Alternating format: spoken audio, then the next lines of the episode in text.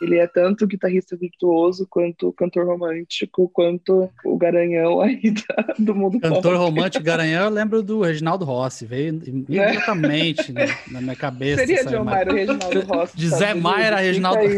Seria? É, fica aí a questão. Cada país tem o John Mayer que merece. Essa também pode ser uma reflexão.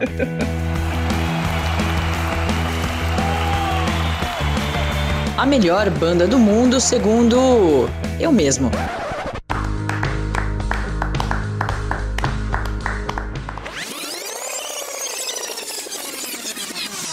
Olá, ouvintes! Tudo bem? Como vocês estão? Há quanto tempo eu não aparecia aqui apresentando um especial? Meu nome é Tony X. Não é Rafael Teixeira, pois Rafael Teixeira está ocupadíssimo em projetos ultra secretos, governamentais sobre os quais não podemos falar. Inclusive, a Natália está junto, mas também não poderá falar, ela que é convidada desse episódio. Antes de chamar a Natália para falar a respeito, gostaria de apresentar o tema. Temos hoje mais um A Melhor Banda de Todos os Tempos, segundo eu mesmo, que não é uma banda, não é uma dupla, não é um rapper, não é uma boy band, não é é, é, é uma pessoa apenas, solo, carreira solo, mas que tem algumas, em alguns momentos parece que valem por uma banda inteira por conta da sonoridade, da capacidade para compor, cantar, tocar, aparecer bonitão nos clipes, né? Então estamos falando de John Mayer, que acabou de lançar um disco de rock triste, segundo o próprio, né? Sob Rock. está estampado na capa do seu disco, inclusive muito influenciado pelos anos 80 e 90 desde a estética. O rock triste está na moda, o emo está na moda e John Mayer virou emo. Não, mentira, não é isso. Mas é por causa do lançamento de Sub Rock, voltaremos na discografia e na carreira de John Mayer nesse grande especial que faremos hoje aqui. E eu queria apresentar a especialista da noite nesse assunto, começando com uma pergunta para você, Natália Pandeló. Primeiro, seja bem-vinda. E segundo, é John Mayer, John Mayer, John Mayer, João Maia? eu gosto de João Maia. Acho João que Maia a é gente legal, pode né? estabelecer. É, eu chamo de John Mayer, mas assim, cara a gente é brasileiro, né? Vamos falar do jeito que dá e tá valendo. Não sei se eu sou especialista, gente, mas eu já ouvi muito nessa vida, continuo ouvindo. Então, estou aqui para mostrar a minha carteirinha de, de fangirl. Fangirl, fangirl na época feliz, na época rock triste também. É, isso daí, esse é o fã de verdade. Também está com a gente aqui hoje, ela que é o rock triste em pessoa, a, a, a, a, a, participante mais emo, não, mentira. Ela é roqueira, grunge, metaleira, pesadíssima, só gosta de trevas. Stephanie Honey, tudo bem com você? Oi, gente, tudo bem? Voltei. É, não sou especialista, assim como, como o Tony, sou ouvinte mais casual do John Mayer, que eu chamo de Mayer porque o meu sobrenome também é esse, apesar de eu não usar. Ah. então, para mim, ele é meu primo, e aí esse é o elo que nos liga hoje. é por isso pra mim, ele é meu. É, para mim ele deve uma fortuna, inclusive, de herança, mas até... vivo ainda, estando vivo. É, eu e a Stephanie não somos especialistas, a gente falou a verdade, a Nath está só sendo humilde, mas a gente vai falar sobre a história de, aliás, falando sobre nome, né? John Clayton Mayer. É, é, bem brasileiro, né? Clayton, é Clayton, é Mayer, João Clayton Mayer. John Clayton Mayer, ou Mayer, nasceu em 16 de outubro de 1977 em Bridgeport, Connecticut, nos Estados Unidos. Então ele tem 43 anos de idade e ele é um cara que, desde o início de carreira, misturou alguns estilos e trabalhou em cima de canções de pop, principalmente, de pop rock, vai, e depois ele foi um pouco mais para o blues. E é um cara que desde o início de carreira podia ter entrado numa cilada gigantesca, né? Que era ficar num meio termo ali que ninguém entendia direito o que, que é e ninguém comprava a, a história. Mas na verdade acabou sendo o contrário, né? Ele ficou no meio termo que ele agrada o guitarrista entusiasta da guitarra, que acha ele maravilhoso, e também agrada os fãs, as fãs de pop rock, baladas românticas e belos clipes do início dos anos 2000 na MTV, né? Então eu queria começar antes da gente entrar na discografia dele, perguntando para vocês assim, né, Natália, como é que foi seu seu primeiro contato com o John Mayer e como é que você o vê como artista, já que ele é um cara que navegou por tantos mares de lá para cá? E como eu falei, podia ter, ter se dado mal, né? Total. Mas eu acho que ele vem provando uma versatilidade, assim, né? Ele no início de carreira ele ficou muito naquele naquela caixinha assim do, do pop muito direcionado para meninas né? Porque ele tinha aquela voz roquinha aquela carinha de bom moço que na verdade não tem nada de bom né? Eita! Eita! É boy lixo mesmo né? Mas enfim, eita! A gente que te fala que eu diga. É pois é e muitas outras só que, enfim. Esconda a vida amorosa do meu primo aqui. Sabia que eu tinha chamado a pessoa. É, gente, você vai entrar no bolo do. Em algum momento. Nossa, chegou rápido, né? É, melhor a gente arrancar o band-aid, entendeu? É. Porém, eu acho que ele. Eu, é, eu lembro quando ele ganhou o primeiro Grammy, já foi pelo Room for Squares, foi por Your Body's a Wonderland. E ele falou assim: eu, eu acho que isso aqui foi rápido demais, eu vou fazer o possível para estar à altura. Então, eu acho que desde o início ele teve essa ambição, assim, sabe, de não ser só ah, um rostinho bonito, é, ter uma coisa assim, uma embalagem já pronta da indústria e tal. Então, ele foi buscar outras coisas. Então, cada disco ele trouxe uma identidade diferente, continuou fazendo isso até hoje. Então, é, eu acho que ele conseguiu manter essa relevância justamente por causa disso, porque ele não parou no tempo, né? Não parou ali só fazendo o feijão com arroz dele, que sempre vendeu muito bem, inclusive. Fanny, você tem alguma denúncia para fazer contra ele? Ou... Não, denúncia não. Cara, pra falar a verdade, eu, eu conheci por causa do nome, justamente, porque eu achei muito curioso, além do Zé Maia, ter alguém, outro, outro famoso ah. com o meu sobrenome. outro mulherengo, inclusive, né? Olha só. E, e aí eu conheci por causa disso. A primeira que eu ouvi também foi Your Body's a Wonderland, que eu acho que é, enfim, a introdução de muita gente, né, pro, pro John Mayer, John Mayer. Mas apesar de eu não ser, de eu não ter ouvido todos os discos inteiros, essa coisa toda, é, eu acompanhei mais ou menos a carreira dele de uns anos para cá e, eu concordo com a Nath, assim, eu acho, acho que ao mesmo tempo que ele ele não ficou numa caixinha ali confortável e foi descobrindo novas coisas e se mexeu para se manter relevante, ao mesmo tempo eu acho que ele, ele é também muito consistente.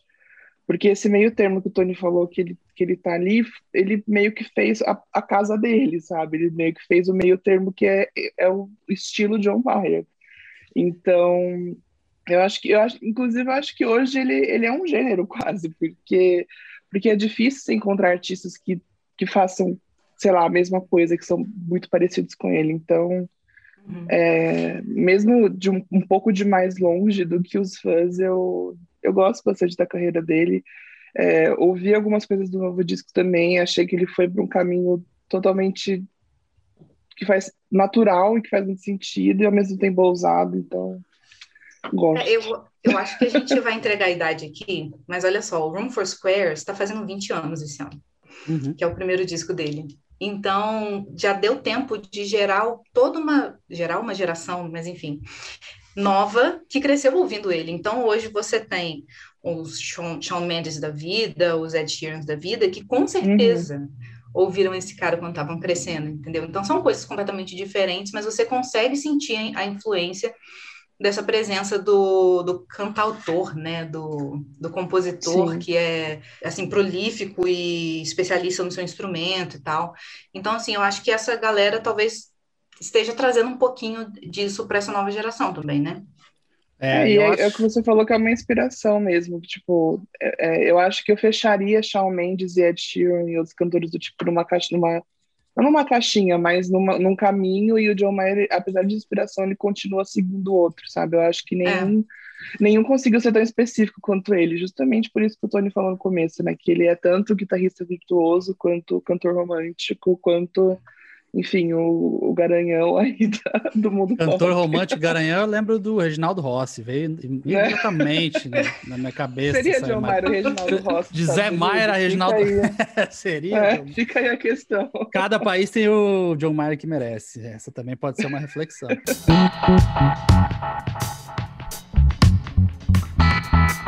a estética sonora e estética visual do, dele mesmo dão muito a entender que ele foi tipo assim, vida ganha, né? Berço de ouro. Ah, esse playboy aí ganhou uma guitarra de Natal e aí começou, né? Foi estudar em escola boa. Então... Mas na real, o, o John Mayer chegou, inclusive, a ir e frequentar a Berklee College of Music, que é uma das instituições mais respeitadas do planeta quando o assunto é música é, pessoas que saíram da Berkeley, que frequentaram, se formaram lá, são responsáveis por 310 Grammys. então, assim. Só? É, só. Só 310 prêmios Grammy para ex-alunos da Berkeley. Mas ele não, não aguentou muito tempo, saiu. É, e aí foi para Atlanta, morou lá, e aí formou uma dupla. E aí a dupla não deu certo, e aí ele falou: não, mas beleza, eu quero continuar tocando aqui em barzinho, né? Quero ganhar experiência. Então ele tocava em barzinho. Você imagina, 1997, você, 98, 99, vê o John Mayer tocando em barzinho, e aí, dois anos depois, ele explode no mundo inteiro com aquele single que vocês já falaram e sobre o qual falaremos é, daqui a pouco. E aí ele foi chamando atenção no, no método que hoje foi um pouco substituído, né? Hoje as gravadoras estão de olho no TikTok, no YouTube. Ah, esse, artista faz umas covers fodas no YouTube, eu vou contratá-lo. Nessa época era, estou indo nos barzinhos ver quem tá tocando na noite para e desse jeito ele conseguiu o contrato com gravadora. É... ele também tocou no South by Southwest, que é um mega festival Lembra festivais, gente? Aquele negócio onde as pessoas se juntavam? É. E... Eu, te, eu, tenho, eu tenho flashbacks é. de guerra quando você fala esse nome, é, é. Porque era, era no que eu estava trabalhando antes do mundo acabar. É, então, festivais. Ele tocou no South by Southwest, aí que efetivamente ele foi contratado e depois só sucesso, né? Então eu achei legal fazer esse parênteses aqui, porque a origem dele pode ser desconhecida de muita gente. É um cara que é um rebelde esse John Mayer. Ele largou a Berkeley para tocar nos barzinhos e aí explodiu no mundo todo. E explodiu, primeira experiência com o grande público, através do disco de estreia, né? Room for Squares, sobre o qual a Natália já falou, disco lançado em 2001, que assim, é, é um bom disco, mas que não tem como a gente deixar passar batido o tamanho que tomou Your Body's a Wonderland, né? É, numa era em que a MTV ditava bastante as regras ainda. E o clipe é exatamente isso que a Natália falou, né? É, ah, direcionado para as mulheres e aquela coisa. Ele passando um dia romântico com uma mulher e aí leva no show para ela ver o show dele. É, acho que o disco passa muito por esse single. Né? É que assim, o, o Room for Scratch, eu, diria que o tema dele é meio assim, é, você se dá conta é, que o mundo não é cor-de-rosa e tal, e que você descobre que é, a, a, vida é difícil, você é um jovem adulto, só que essa música, assim, é o cúmulo da, do, da água com açúcar, né? Sim. Porque é, é feita para seduzir mesmo, e o clipe tem todo esse ar, assim, romantiquinho. Então, cara, foi o que explodiu, aí tocou horrores, e aí foi o que abriu as portas para outras coisas. Só que o disco tem tantas músicas incríveis, sabe, que eu acho que acabaram ficando na assim, na, na meio que de lado, né?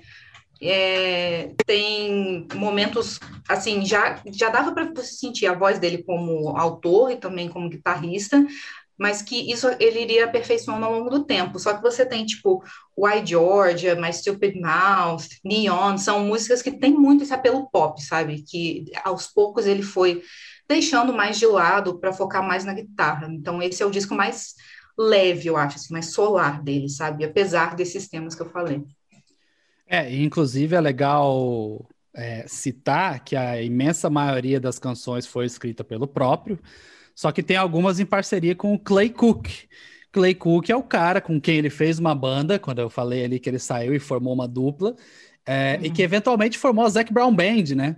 A Zac Brown Band foi uma banda country, folk, rock, com qual Dave Grohl até se, se aproximou bastante nos últimos anos e tal, e estourou bastante nos últimos anos. De Atlanta, onde o John Mayer estava nessa época, a, a dupla se chamava Lo-Fi Masters, e aí tem três músicas que são em parceria com o Clay Cook. A primeira do álbum, inclusive, No Such Thing, é, que foi o primeiro single também, é uma delas. E Vale destacar que, como eu falei do, do, dos Grammys ali, o John Mayer deixou a Berkeley, mas ganhou um prêmio Grammy, né? Melhor, melhor performance vocal pop masculina por Your Body is a Wonderland. E aí... Será que eles consideram ainda como sendo um aluno da Berkeley que é, ganhou esse, esse é. Grammy? Será que contabiliza? E foi nessa ocasião que ele deu a declaração, né, Natália? Que é, tipo, isso está muito rápido e é. Eu preciso. É bem isso, mas, mas ele falou que, tipo, ele saiu da Berkeley porque ele falou que não tem nada assim pior ou assim não tem nada melhor para te fazer colocar os pés no chão do que ver mil pessoas ao mesmo tempo tentando fazer a mesma coisa que você, sabe? Como é que você se destaca nessa multidão? E aí ele descobriu que estava ali todo mundo tentando, sei lá, aprender os acordes e tal da melhor forma possível, quando na verdade não é sobre isso, né? E então ele saiu para poder fazer a parada dele, descobrir a voz dele, né? E eu acho que ele descobriu bem rápido. Se você for olhar as primeiras gravações assim dele tocando na noite, né, igual você falou de barzinho e tal, cara, era muito assim adolescente tentando ser o Ed Vedder, sabe? Assim. Então, eu fico muito feliz que ele encontrou essa voz, porque. É, Ed Vedder, inclusive. É, o Ed Vedder tem isso, né? Responsável por grandes artistas e re responsável por desastres tipo Creed, né? Ele. ele influenciou para o bem e para o mal. Muita gente quis ser o Ed Vedder. Será que Dois, você acha que o Creed é parecido com o Pearl Jam? Você acha? Não, pera, não que o Creed seja parecido com o Pearl Jam, mas que é o cara... É um produto do grunge, né, o Creed. É, é, é tanto que chamam de Chamam de, de pós-grunge. Pós né? É, é. é. o produto de todos os frontmans ali do grunge, mas Isso. com um, um, um maior que de Ed Vedder. E com o que religioso, olha que maravilha. É, é, dois anos depois veio Heavier Things, segundo disco de estúdio, que foi pouco. Ele falou que prometia catch up, né? Tipo, trabalhar e ser melhor e tal. Mas esse disco não foi exatamente melhor visto do que o primeiro, né? Ele foi tão bem quanto. E tem alguns singles bem importantes também. Tem Clarity, a faixa que abre o disco, que é que foi um dos singles e tal. Mas continua muito na mesma onda, né? Eu acho que ele ainda não tinha embarcado no blues, ele ainda não tinha decidido que, ah, tá, beleza, eu sou um cara sério e foda que estudei B.B. King, mas eu não quero colocar isso nas músicas. Então, é mais um disco de, como chamaremos, soft rock, Natália? É, é, tipo isso. Eu acho que também tem essa veia pop muito grande, assim, Bigger Than My Body, é super isso, assim. Mas eu acho que é porque o nome engana. O nome Heavier Things é, te leva a pensar que o som vai ser um pouco mais pesado, mas na Sim. verdade, sonoramente não tem grandes diferenças, mas eu acho que liricamente tem. Então, ele eu acho que é muito esse lugar dele tentando lidar com uma fama que foi muito repentina e que ele não soube como absorver isso e fez ele olhar para dentro e tal. Clarity tem muito disso, então Daughters é o grande exemplo desse disco, né? Então, que também ganhou Grammys. Então, é, mesmo ele voltando a esse lugar do primeiro disco, acho que ele conseguiu construir em cima desse respeito que aos poucos ele foi tendo dentro da indústria, sabe? Só que é aquela coisa, eu acho que ainda está naquele momento de tentar encontrar uma identidade, sabe? E aí... Cara, tem uma música desse disco que eu gosto muito, que é Daughters, que eu acho maravilhosa, inclusive. É, eu estava até dando uma olhada aqui na lista de músicas e, e tanto do primeiro quanto do segundo realmente não tem tantos hits que saíram dali, mas, mas eu ouvi esses dois, os dois primeiros, acho que eu ouvi inteiros assim até o quarto disco dele.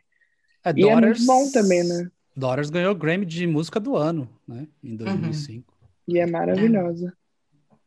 É, e é legal, né? É, é, é, é liricamente ela é muito interessante, né? A forma como ele aborda a relação familiar de diferentes pessoas e diferentes é, funções familiares, né? Tipo, a responsabilidade emocional de cada um, enfim. Eu acho que é uma forma muito bacana de se abordar. É pena que é em inglês e não é todo mundo aqui que, que, que capta a mensagem, mas mesmo traduzindo literalmente ali é, é muito tocante, né? Do ponto de vista de alguém que ele disse que escreveu isso inspirado numa, numa ex-namorada dele, né? Que tinha sérios problemas é, psicológicos de saúde mental porque teve pai ausente, né? Uhum. Então, então ele aborda isso de uma maneira meio que não é cobrando, mas é dizendo como essas coisas afetam, né? Como as responsabilidades uhum. familiares e paternais afetam as pessoas e muitas vezes as pessoas não estão nem aí, né? Seguindo, aí sim, aí começou a vir a talvez um período que dure até hoje, né? Que é o período de novas fases e misturas e um dos melhores discos da história, segundo a Rolling Stone. A Rolling Stone afirma que o terceiro disco de John Mayer, Continuum, é o número 486 na lista de 500 melhores discos de 500 melhores discos de todos os tempos. É, aí tem blues rock, tem soul, tem R&B, tem tem muita coisa diferente nesse disco, né? Ele deixa de ser completamente pop rock para misturar essas influências do pop com muito blues. Tem uma cover de Jimi Hendrix, né? Tem uma versão de Boras Love. Então, aí a coisa começou a mudar, né? Cara, e é, eu acho que é o disco onde ele se consolidou como guitarrista, né? Porque desses três primeiros aí é o disco que ele que, que mais que tá mais afiado, assim, que ele mais mostra o, o potencial dele, porque acho que a Nath comentou isso, os dois primeiros são muito bons, tem letras ótimas, ele canta muito bem, ele toca muito bem, só que ele ainda não tinha se consolidado como John Mayer, o guitarrista que hoje tanto fã, tanto quem curte música romântica quanto quem curte rock pesado admira, porque é um puta do, do instrumentista. Então, além dos bilhões de hits que esse disco tem, né, que, que eu acho que é o que mais tem hits dele, né, de hits de, de Billboard, mas, enfim, é um disco onde, onde John Mayer, guitarrista celebrado no mundo inteiro, surge, né? É. Eu acho engraçado que, assim, é, ele tratou o primeiro disco como se fosse, assim, chama a atenção deles. Aí o segundo disco é tipo assim, é, emociona eles. E aí, o terceiro disco é tipo assim, dá um tapa na cara deles. É, taca, a, taca a guitarra na cabeça deles. É, porque se você for pensar bem, tipo, as duas primeiras músicas desse disco, é tipo Waiting on the World to Change e I Don't Trust Myself with Loving You, são muito continuação do que ele já vinha fazendo. Mas aí quando começam a entrar as outras músicas, Gravity, Vultures, Stop This Train, Cara, é, é, assim, é uma porrada atrás da outra para chegar em Slow Dancing na Burning Room, que é um dos melhores solos que ele já fez na vida. E, igual o Tony falou, tem, tem o, o cover também de Jimi Hendrix, que, assim, é ousado, eu diria, para um cara é, na trajetória que ele estava vindo tentar fazer isso, poderia ficar ridículo e patético. e, mas eu acho que tem muito a ver, porque assim, nos primeiros discos ele foi muito colocado para trabalhar com alguns produtores, por conta do contrato da gravadora e tal, e depois ele foi descobrindo pessoas com quem ele trabalhava muito bem. E aí entra o Steve Jordan e o Pino Palladino, uhum. que o Steve Jordan na bateria, o Pino no, no baixo, e esses dois caras iam formar junto com ele, um pouco adiante, o John Mayer Trio, que é toda essa parte mais bluseira da carreira dele. Então você vê o começo disso, assim, sabe? O, o surgimento e o amadurecimento dessa ideia. Então, o Continuum, eu, eu acho o título dele muito bom porque me dá essa noção de algo que é duradouro, sabe? E é um disco que a gente está falando até hoje, né? Então. É. funcionou, é, deu dúvida. certo. A, é, essa, essa lista da Rolling Stone foi atualizada em 2020, né? E tem várias polêmicas, eles mudaram muita posição, muito artista, e esse disco continua lá, né? Então é, é um sinal de que realmente é o mais impactante de John Mayer quando a gente está falando de influência. Eu acho que meio que nos dois sentidos, né? Tanto popular quanto técnica, assim, e é muito raro conseguir abraçar essas duas questões. É, vale lembrar que tem Ben Harper nesse disco também, né? Belief, na terceira faixa. Hum. Ele participa com a sua suas seis cordas também.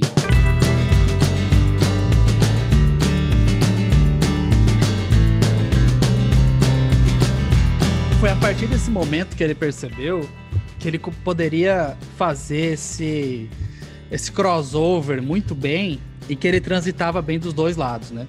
E a gente vai ver isso um pouco no próximo disco também.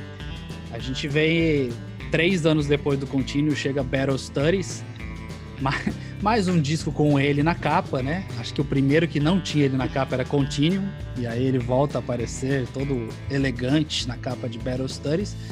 Quarto disco de estúdio lançado em 2009, quando esse site chamado Tem Mais Disco que Amigos tinha poucos meses de vida.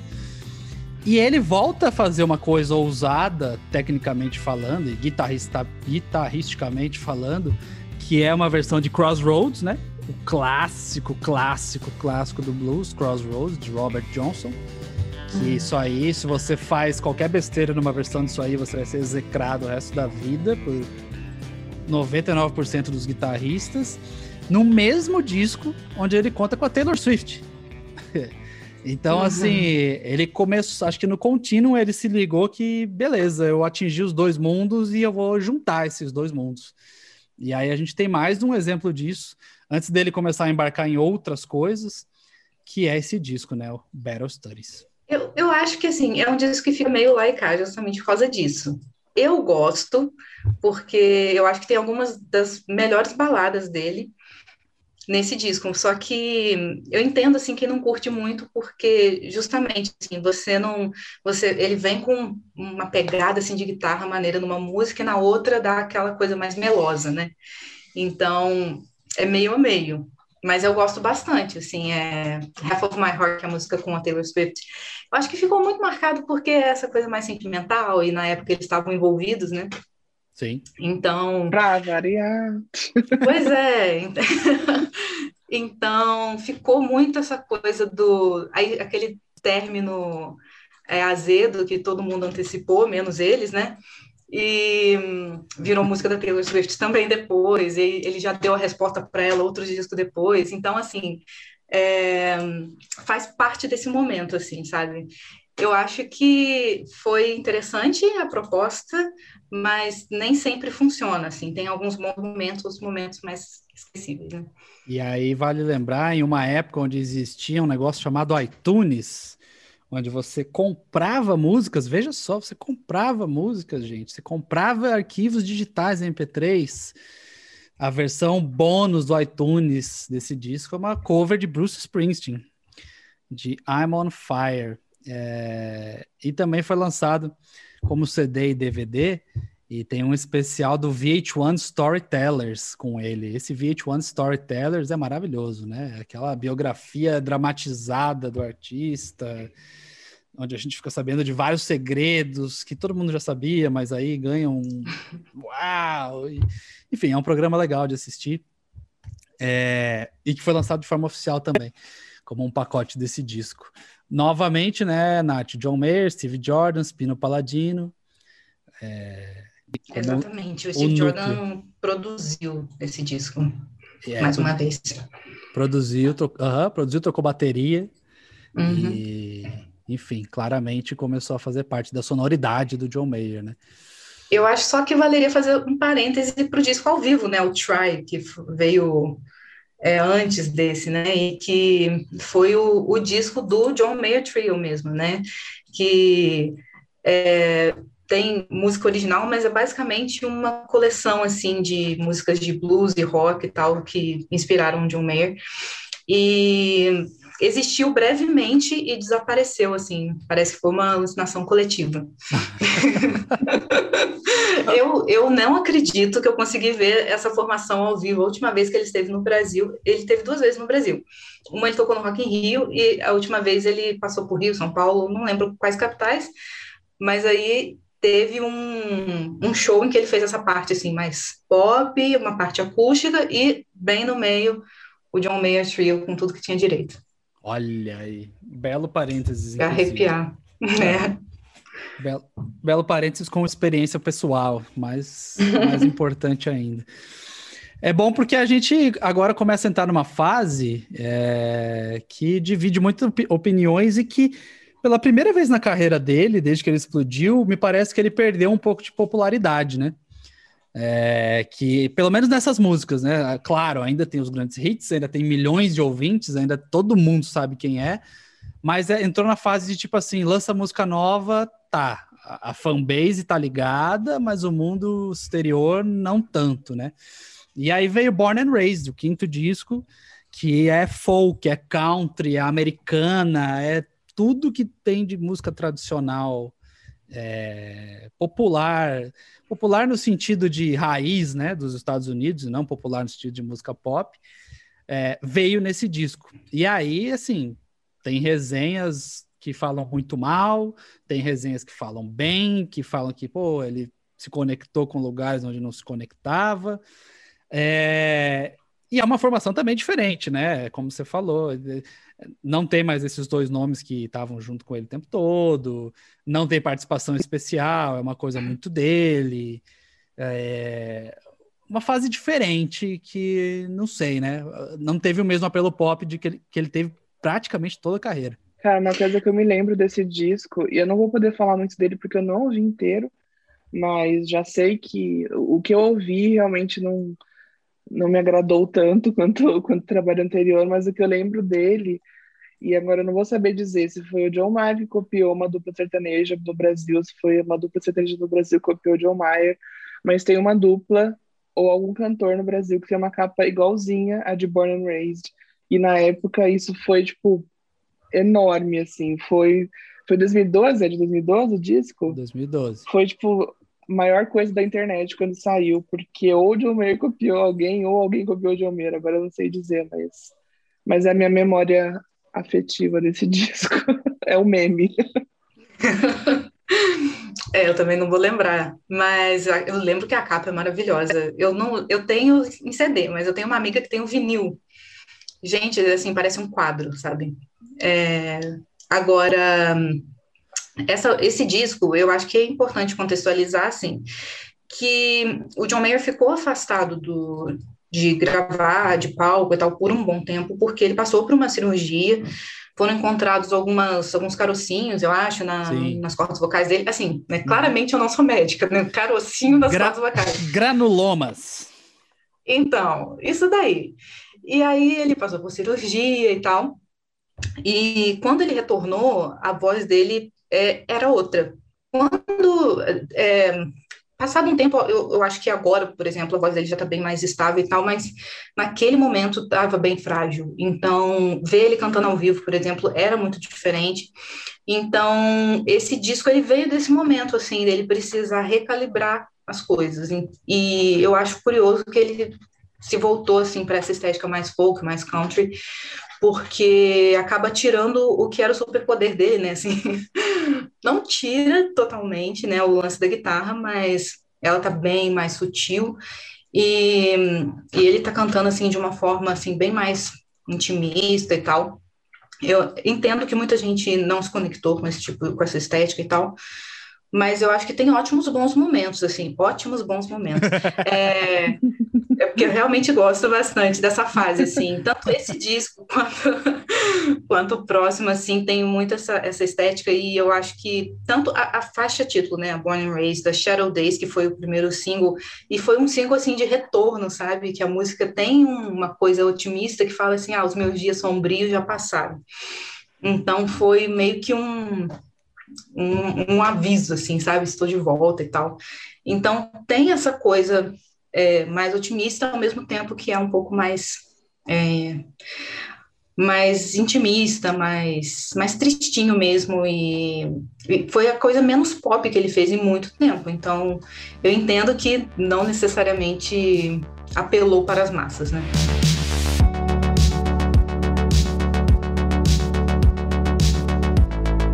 Pois é, e aí um ano depois, claro, o disco foi até. houve atrasos, né? A fase toda aí houve, contou com atrasos por causa desses problemas dele nas cordas vocais. É, e aí saiu em 2012 o Born and Raised. Um ano depois já veio o Paradise Valley. Paradise Valley, sexto disco de estúdio. E é meio que uma continuação, né? É, é, tudo muito junto, tudo muito conectado. A capa também uhum. é ele no meio de um. No meio da natureza, assim, mas com um cachorrinho uhum. do lado. E aí, isso que você falou de ser tristinho e tal, o céu tá todo nublado, né? A, a coisa é pesada. É. Ele tá com uma roupa de frio bem pesada e característica. Um poncho, assim, né? Poncho, é, um poncho, um chapéuzinho. Então ele segue essa vibe aí muito próximo, né? 2012, 2013 já já tá com esse disco também na praça. É verdade. É, então, é porque nessa época é, ele comprou um rancho, se eu não me engano, em Isso, Montana. rancho, era essa palavra que eu queria. É. E aí ele foi lá cuidar dos cavalos, entendeu? E aí tem muito essa. Kanye West também não mais... é em Montana?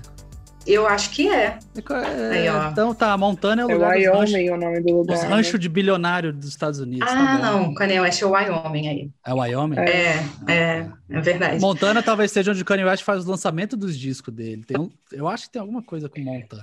Não, é Atlanta. Não, Atlanta. esse último. Esse último você tá falando, né? Não, mas Atlanta é a cidade dele. Não, eu sei, mas ele tem umas listening parties que ele dá no meio do nada, assim, tipo, no meio do sítio, num descampado do nada. Eu acho que é esse é lance aí de Wyoming. Eu acho que é isso aí. Mas é a mesma vibe, gente. É, Foda-se o rural, entendeu? e eu também sou desse time, foda-se o Kanye West. Mas enfim, tem. Eu também. É, esse disco, eu acho que, apesar da capa, ele tem uma.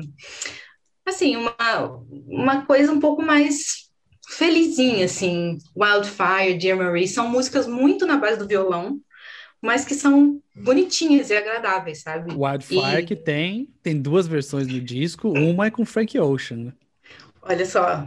E assim, uma outra participação que a gente pode destacar, né? É, Katy já sei. É, é, é. é. Porque... Quantas, quantas ex-namoradas estão nas músicas de John Mayer? Pois é, só faltou a Jennifer Aniston, assim, para completar. é... Mas também o Rio Love é uma balada muito bonita também, sabe? Então, outro relacionamento que terminou mal, mas outro relacionamento que rendeu uma música bonita. Então, acho que valeu a pena. é... E, enfim, eu acho que é um irmão, assim, do Born and Raised. Fez muito sentido, assim, os dois virem bem coladinhos, porque selou, assim, essa estética que foi assim um momento da, da vida dele que ficou muito marcado nesses dois discos e depois ele, eu acho que ele pode até retornar para isso, mas agora ele já está fazendo outra parada que é completamente diferente disso, mas que naquele momento fez total sentido. É muito isso, é muito isso. E aí ele encerrou essa fase é, e voltou para um, uma, uma coisa mais um pé no chão, o lugar que ele conhecia mais ali, o, tá, beleza, eu vou fazer o que eu sei.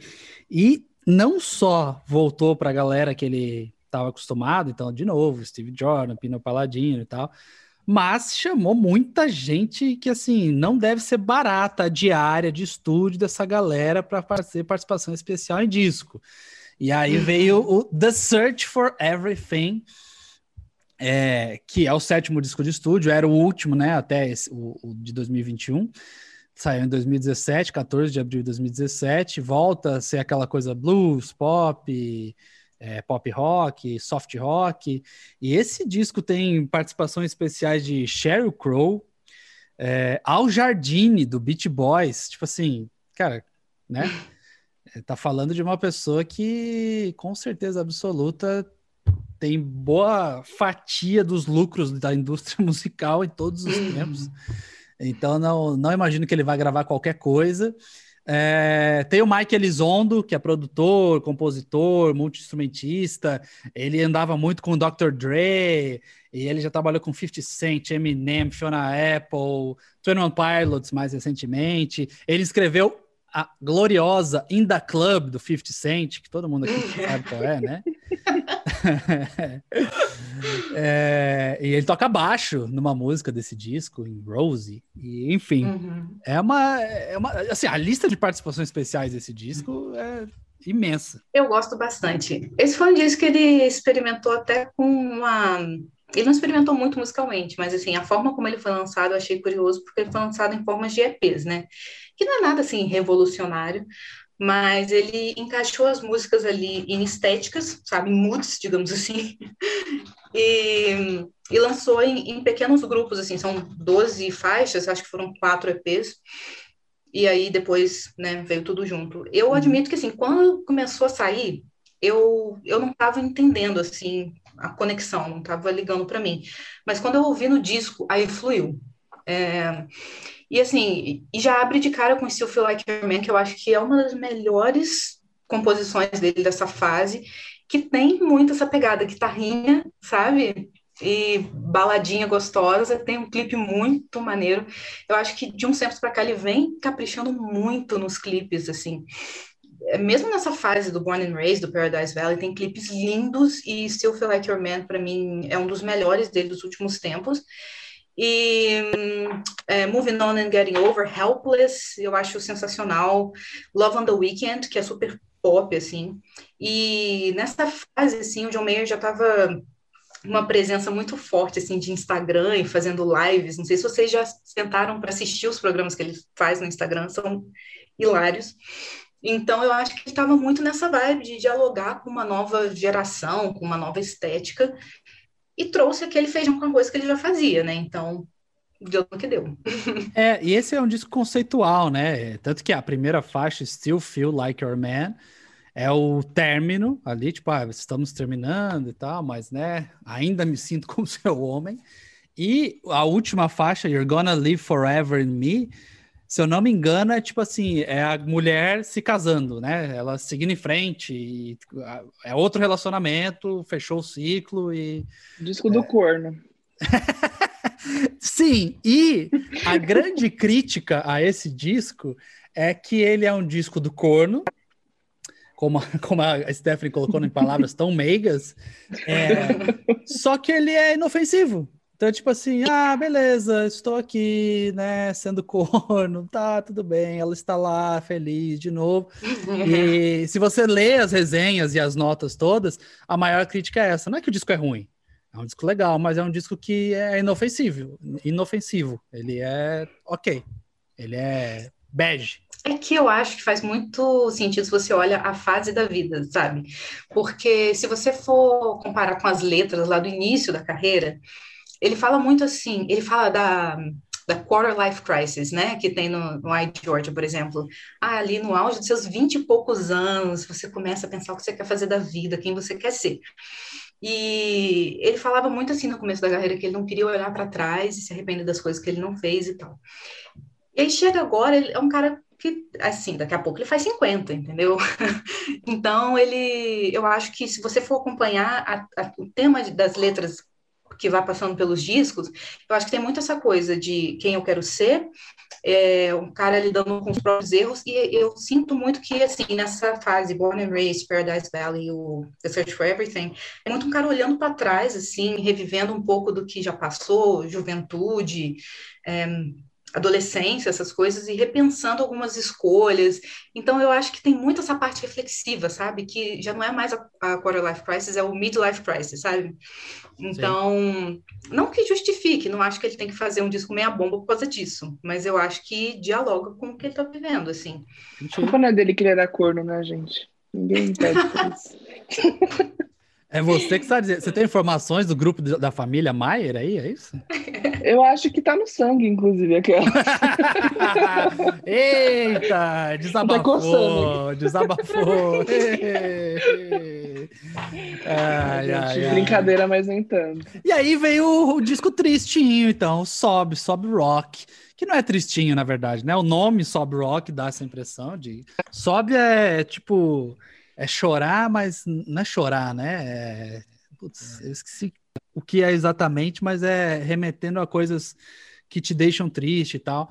Mas é mais new wave anos 80 e 90 do que triste, né? Não é, não vamos esperar a coisa é, melancólica nesse, nesse disco que saiu tem 10 dias, né? Saiu agora há pouco e que ainda está sendo digerido pelas grandes massas. Eu ouvi o disco duas vezes completo e achei que é daquelas coisas, né?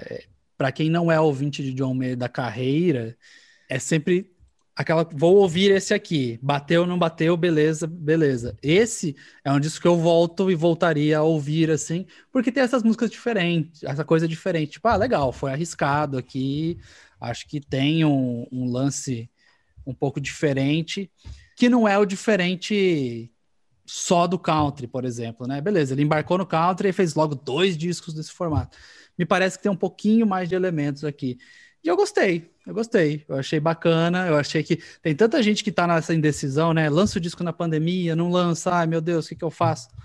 E aí ele resolveu aproveitar a pandemia e lançou eu acho que foi bem honesto no final das contas, assim, no sentido de tipo, cara, não tem como fazer shows e turnês em estádios desse, desse álbum aqui, apesar dos Estados Unidos estarem voltando, mas eu vou fazer, botar para fora o que eu tô sentindo. O que, que vocês acharam? Cara, eu tô pra ouvir ainda o disco todo. Até falei com o Tony antes da gente começar a gravar que eu ouvi só algumas.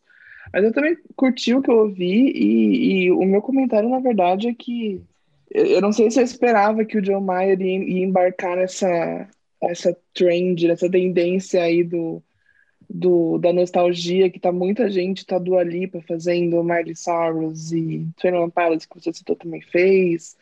Até o Weezer lançou o disco né, dos anos 80, então é, eu acho engraçado toda vez que aparece um artista fazendo, entrando nessa vibe de de voltar no tempo que eu não esperava. E o John Mayer é um deles. Assim, quando, quando ele anunciou esse disco, eu falei, caralho, é, sei lá, a última pessoa que eu falaria, ah, ele também vai entrar na vibe de lançar um disco dos anos 80 e vai vestir a roupa literalmente, vai, enfim, embarcar nisso. E, e para mim a grande surpresa foi essa, né? Além de ter curtido do que eu ouvi até agora. É... Pô, mas para mim, quando eu vi a capa, eu falei, nossa, faz todo sentido. John Mayer tinha que ter feito isso antes. Então, é. pois é, mas, mas é, é, que eu, eu, não, eu não vejo Combinou ele demais. como uma pessoa que entra em tendência, assim, sabe? Por isso que eu ah, acho que sim, eu. Sim. Mas combinou total, eu também acho que, que casou com a carreira dele. Ah. É, eu acho que essas coisas são muito cíclicas, né? É, existe a tendência, mas existe uma volta natural, assim. Às vezes a gente anda, anda e vai e para no mesmo ponto sempre, sabe? E uhum. o, o John Mayer, ele não tá fazendo isso agora, assim, se você for ver, sei lá, New Light é uma das mais antigas desse disco, já saiu, sei lá, deve ter uns três anos já, New Light. é, é 10 de maio de 2018. Aí, sabe, então, eu quero acreditar que ele tinha New Light, que é uma das melhores coisas que ele já fez na carreira, ele falou assim, não, tem que construir um disco em torno dessa música, não pode ficar aqui solto, entendeu? Aí ele pegou e fez todo o resto. E assim, Last Train Home, um, Shouldn't Matter, But It Does, Shot in the Dark, é, Till the Right One Comes, são músicas incríveis, assim. Um, I Guess I Just Feel Like ele já tinha lançado também. Então, eu sinto que ele aproveitou alguns singles que ele tinha soltos e construiu em cima disso, assim. Tem coisa que você fala assim, caraca, é muito, muito Bruce Springsteen, tem coisa que é muito Toto. Mas eu acho que diferente dessa onda, por exemplo, do Weezer, né? O Weezer, eu acho que é uma banda que as pessoas levam muito mais a sério do que eles se levam, sabe? Com certeza. Então, eles estão ali pela farofa mesmo, estão curtindo. E é uma coisa, assim, de reverenciar, mas é meio cômica. O John Mayer, que eu sinto que, assim, vem de um lugar de respeito e de tentar é, trazer um pouco daquela estética para algo que ele já faz. Então, por isso que eu acho que não fica não fica cômico e não fica forçado também. Eu acho que casou assim muito legal. E não tá só aquela coisa, ah, vou usar aqui esse timbre, né, só para ficar caricato, sabe? Então acho que funcionou super bem. E tem alguns momentos que você sente que assim é uma música dos anos 80 mesmo, sabe? Ficou é, assim, pois é, pois é. muito bem feito. É. E aí você olhando para aquela arte de capa, aquela guitarra, ele com aquela guitarrinha na mão, o, o azulzinho com o roxinho ali, é, é isso, nostalgia. Escapismo, né? É o que estamos precisando em 2021. Vamos fingir que não estamos em 2021. Fingir né? que não estamos em 2021, exatamente.